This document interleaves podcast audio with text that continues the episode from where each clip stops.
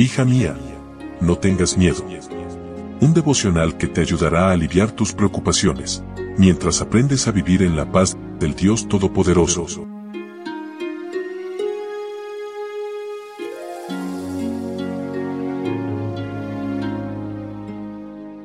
Hoy es viernes primero de diciembre e iniciamos este último mes del año siempre pidiendo la bendición de Dios su mano poderosa, su compañía en cada cosa que realicemos, en cada decisión que tomemos en nuestras vidas, en nuestro trabajo, en nuestras familias.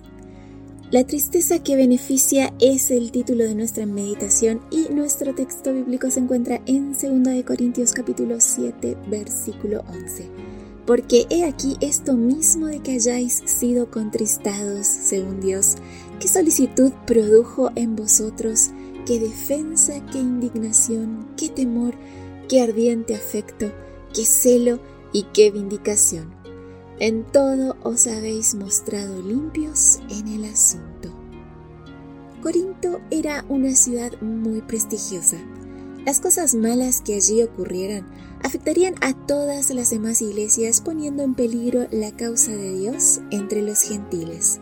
Por eso Pablo se alegró con el informe de Tito. Tres frases en particular revelan el efecto favorable de la carta y de la visita de Tito. En cada una de estas tres frases, el uso del pronombre les da aún más énfasis. Vuestro gran afecto, vuestro llanto, vuestra solicitud. Comprendieron el dolor que habían causado a Pablo, se lamentaron y se arrepintieron. La tristeza de los corintios se convirtió en la alegría de Pablo. Aquel dolor era transitorio y los conduciría al genuino arrepentimiento. Un ministro que ama su feligresía no causa dolor a ninguno de sus miembros, se asegura de sus acciones antes de proceder. Habían sido beneficiados con los consejos de la primera epístola.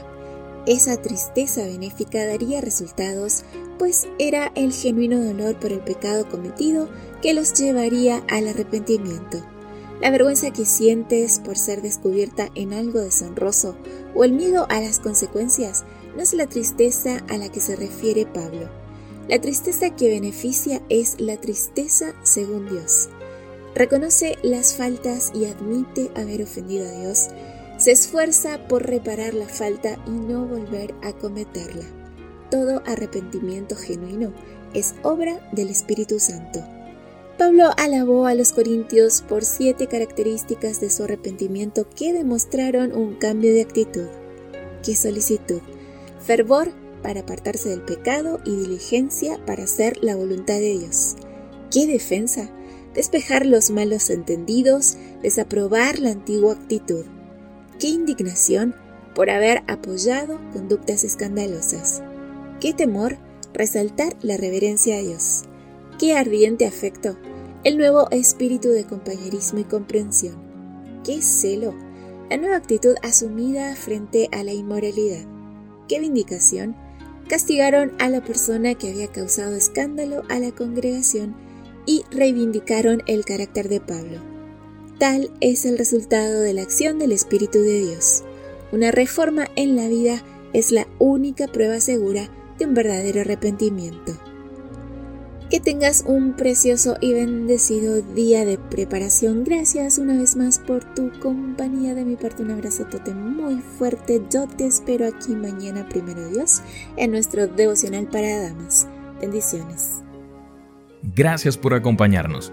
Te recordamos que nos encontramos en redes sociales. Estamos en Facebook, Twitter e Instagram como Ministerio Evangelike también puedes visitar nuestro sitio web www.evangelike.com